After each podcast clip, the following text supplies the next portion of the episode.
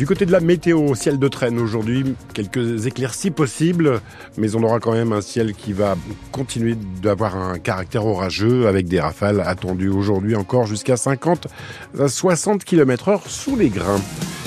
Midi, le point sur l'actualité, c'est avec vous, Tiffaine Morin. Il était l'artisan de l'abolition de la peine de mort. Robert Badinter est mort cette nuit à l'âge de 95 ans.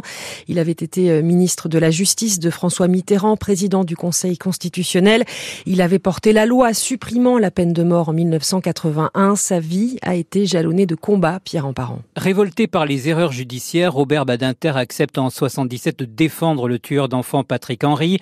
Un procès médiatique au cours duquel il plaide contre la peine de mort au motif que la justice justice des hommes est faillible. Quatre ans plus tard, devenu garde des Sceaux et à contre-courant de l'opinion, il réussit à convaincre l'Assemblée nationale. Il n'y aura plus, pour notre honte commune, des exécutions furtives à l'aube dans les prisons françaises. La justice française ne sera plus une justice qui tue. Autre discours et autre promesse de François Mitterrand en finir avec la discrimination sur la majorité sexuelle des homosexuels. Le moment est venu d'en finir avec ces discriminations, comme avec toutes les autres, car elles sont en vérité indignes de la France indigne également l'antisémitisme. C'est l'autre combat de sa vie. Son père juif, arrêté par Barbie, est mort en déportation. Infatigable défenseur de la vie jusqu'au bout, Robert Badinter milite pour abolir la peine de mort, mais cette fois à l'étranger. Parce que c'est la vie, c'est le combat de la vie, pas d'une vie, de la vie. Robert Badinter était venu en Bretagne plaider l'abolition de la peine de mort, notamment auprès des salariés de Ouest France. J'étais au journal et je pensais que le journal avait quelque chose à dire là-dessus. Parce que j'étais déjà euh, très révolté euh, la peine de mort. Ça a été une réception d'opposition, même au sein du journal, en disant que j'allais trop loin, que j'étais trop radical dans la demande de l'abolition, que personne n'était pour la peine de mort avec plaisir, mais que c'était une nécessité, que d'ailleurs on n'était pas pour la peine de mort, sauf dans certains cas. Et moi j'expliquais que on est pour ou on est contre, c'est radical, il ne peut pas y avoir une demi-peine de mort ou une peine de mort pour certains et pas pour d'autres. ça me paraissait monstrueux de pouvoir accepter des exceptions au refus qu'ils faisaient de la peine de mort. Ils acceptaient des exceptions.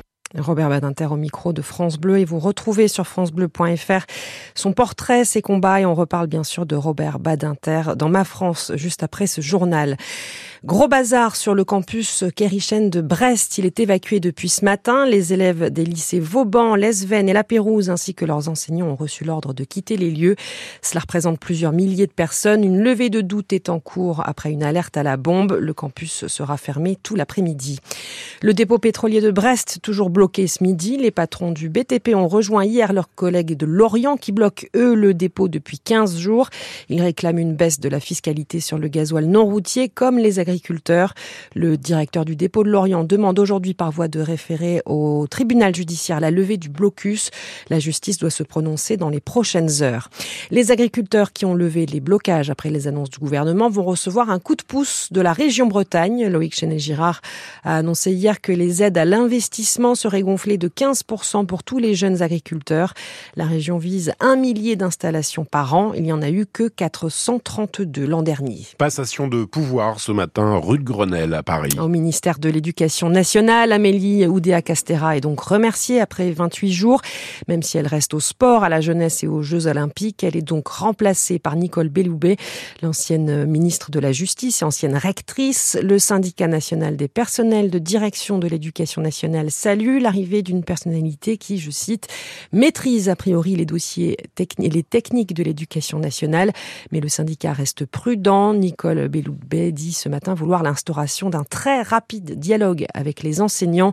Par ailleurs, dans ce gouvernement dévoilé hier, après plusieurs semaines de tractation, le costarmoricain Hervé Berville reste secrétaire d'État à la mer.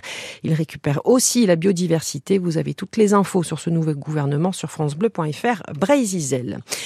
C'est l'un des endroits les plus euh, touristiques de l'ouest breton, mais aussi l'un des plus fragiles. La pointe de la Torche attire chaque année des milliers de badauds, surfeurs, randonneurs. Et évidemment, tout ce monde cherche à se garer au plus près de la dune. Ça fait beaucoup de monde en pleine saison. Alors la commune de Plomeur a donc décidé de participer à un appel à projet lancé par Atout France, l'agence de développement touristique de la France, pour d'abord dresser un diagnostic avant d'imaginer un réaménagement complet. Et il y a du boulot, connaît Nelly Stéphane, l'adjointe en charge des finances. C'est devenu obsolète à tous les niveaux. Les parkings ne sont pas adaptés, les sanitaires ne sont pas adaptés, il y a le problème des camping-cars, le problème des, des acteurs économiques. Nous avons quand même quelques commerces euh, sur le site et de toute façon, le site, il est de... Il n'y a pas besoin de faire publicité, les gens viennent naturellement et le fait aussi d'avoir candidaté pour les Jeux Olympiques, automatiquement, c'est maintenant devenu un, un site euh, phare et ça coince et puis vous savez que les écoles de surf, il n'y a pas de réglementation particulière. On ne peut refuser personne. Donc, ça fait beaucoup de monde à venir. On n'a pas de piste cyclable, juste le petit bout là qui arrive sur la torche. Mais donc, il y a vraiment un gros, gros travail d'ensemble, je dirais. Et ce réaménagement n'aura pas lieu avant au moins deux ou trois ans. C'est l'un des rendez-vous très attendus en ce mois de février. Les gras de Douarnenez débutent demain. Des milliers de personnes sont attendues pendant cinq jours. Ça commence demain après-midi avec l'accrochage du Den Paolik et dimanche le grand défilé avec 800 personnes et 15 chars. Alors cette tradition qui remonte à 1835 avec toujours la même envie de s'amuser, nous a dit ce matin Michael Jadet, la présidente du comité des gras de Douarnenez. C'est justement ça la folie de Douarnenez, c'est que bah, les gras, chacun fait ce qu'il a envie. Euh, on donne pas de, de, fil conducteur ni de ligne rouge. La seule ligne rouge, ce serait voilà, c'est s'amuser, se respecter, respecter les autres, et puis euh, et surtout prendre du plaisir euh, d'être tous ensemble et de se retrouver. Cette folie, euh, on n'a pas envie d'enlever aux, gens de, de quand euh, ils passent des semaines et des mois à faire un char ou faire un groupe avec, bah voilà, quand on avait l'année dernière ou, ou l'année d'avant, je sais plus, soit Zouzou qui tirait les cartes et qui était voyante à ses heures perdues pendant le défilé, bah, ça reste toujours compliqué de se dire ah ben non non non là tu tires pas les cartes, il faut qu'on y aille. C'est en fait c'est ça aussi la folie des gradeurs qu'on n'a pas envie d'enlever. Voilà, euh, c'est que bah oui que le défilé peut s'interrompre pour, euh, pour, tirer les cartes à quelqu'un dans la foule qui va se voir. C'est ça la magie.